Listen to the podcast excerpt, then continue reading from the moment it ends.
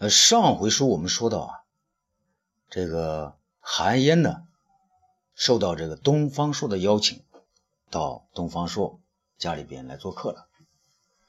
韩嫣这个人呢，自从陪伴太子读书时开始，他就认定自己应该是个大富大贵的人物，许多王侯将相呢，他都没放在眼里。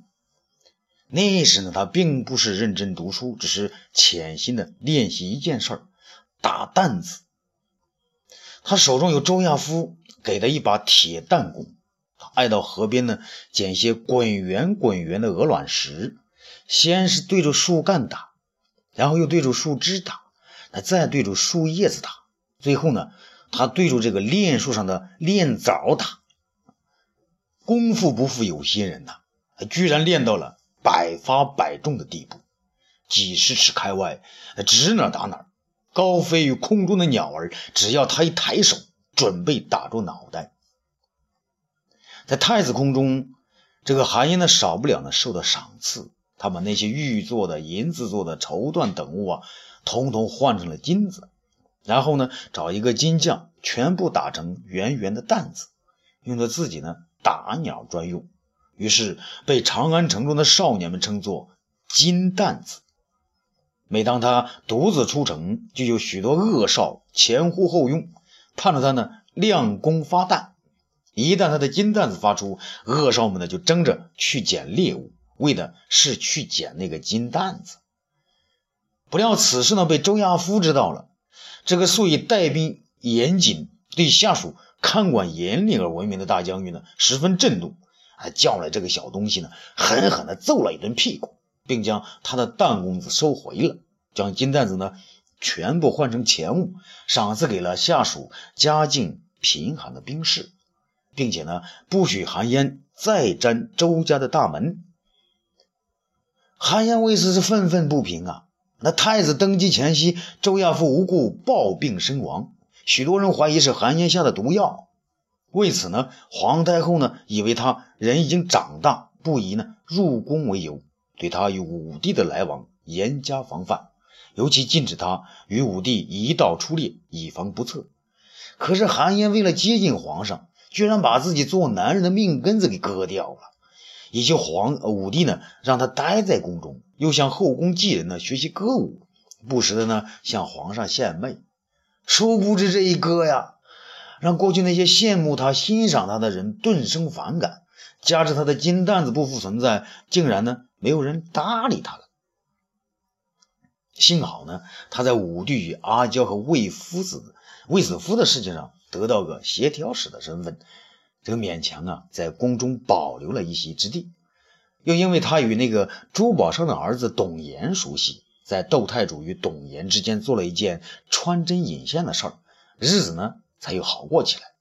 前些天呢，窦太守为了感谢他的牵线之劳，竟然呢将那个弹弓呢又给找了回来。可是那种被人看不起的孤独感，时时让韩嫣苦恼异常啊。如今东方朔请他到家喝酒，竟然让他一时高兴的忘乎所以，于是端起酒杯便开怀畅饮起来。闲了多时的嘴巴，也如放开的闸门，滔滔不绝地吹嘘了起来。东方朔并不急于进入正题，只是劝韩嫣饮酒。一个美妙的女子在一旁斟酒，韩嫣目不转睛地看着那女子。韩大人，本来我以为只有我东方朔才这么俗不可耐。贪恋美色，想不到你韩大人做了那个，见到美女也还心动啊！韩嫣笑了。东方大人，这爱美之心，人皆有之嘛。韩嫣为了伺候皇上，甘愿不做男人，可是见到美妙的女人、美妙的事儿，还要动心的嘛。东方朔煞有介事地问。人们都知道英雄好美女，女人爱伟男。如今看来，仅这还不够啊！此话怎讲？还要加上两句：女人也好美女，俏男更思伟男。你说对不？东方朔的眼睛直直地看着他。好，说得好。韩嫣喝了一大口酒。既然东方大人看得起我，韩嫣也就实不相瞒。韩嫣身为男人，至今见到美妙的女子呢，心就痒痒。可我自幼和皇上在一起，对皇上却是从骨子里面的爱慕，让我离开他，就等于要我的命。把那活弄掉后，我见到美妙的女人就怜爱，见到俊伟的男人也心仪。人间的娇美和壮美，我都能享受。这里的乐趣，一般人可是领略不到的。那些俗人只顾嘲笑于我，其实他们哪里知道，我韩大人一生当做两生过，赏心乐事比谁都多呢。韩嫣说的洋洋得意，东方朔呢又给他满上酒，趁热打铁。韩大人，有件事儿啊，我却不太明白。嘿。这长安城中的事儿，还有瞒得了你东方朔的？东方朔呢，低下嗓子：“韩大人，听人家说你都神了哈。窦太主年过五十，你还是给他找了个相好，听说还是个二十多岁的棒小伙子。”韩嫣用迷迷糊糊的眼睛瞅着东方朔：“这个东方大人。”窦太主的事儿我可不知，我说也是嘛。那这样的事儿，除了我东方朔能做到，别人也没有这个本事。韩嫣本以为他会接着问下去，谁料到他却会这么说，一股酒劲那么冲上来。他觉得东方朔小瞧自己，什么？只有你东方朔有这样的能耐，我韩嫣就办不到？是啊，韩嫣呐，这类事儿呢，你还要拜我为师，多学几天。韩嫣沉不住气了，啊，东方朔，你也太狂了吧！我跟皇上一块玩的时候，你还在山东老家里面待着呢，凭什么我就办不来这种事儿啊？东方朔从身边呢取出十根金条，这是武帝昨天给他的。那我就是不信，咱俩打个赌，你要真能办成这事儿啊，我送你十条黄金做金担子用。韩嫣一听有十根金条做金担子，那眼睛都睁圆了。好，怎么验证？眼见为实，我要亲眼见看到了这十根金条呢，就归你。如果这事是假的，你可要反过来给我十根金条。韩嫣呢，一手猛击一下东方朔的手，一言为定。今天晚上我就带你去一个地方，不过呢，可不能带别人哦。东方朔反击韩嫣一掌，一言为定。这长安东郊的十余里啊，渭水边上有一片房子，左望骊山，又平中南，环境优美。这就是景帝赐给姐姐窦太主的别墅之一。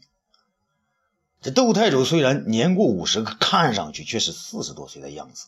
平日唇红齿白，细心保养，自不用说。那颗不安分的心呐，好像越来越年轻，一般二般之人都无法比拟。他常常自叹自己是个女流之辈，如果是男的，不仅这汉家江山不是他弟弟的，可能天下的美人啊，也都会更多的被宠幸。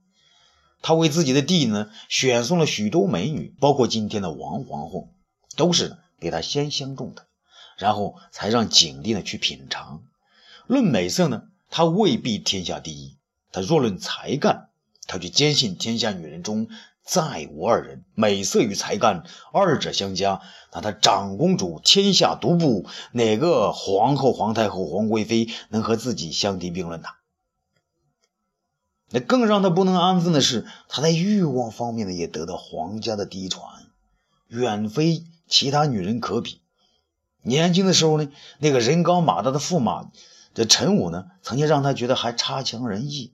但他毕竟比自己大了十多岁，进入六十岁后呢，真正的是强弩之末，势难穿鲁缟也。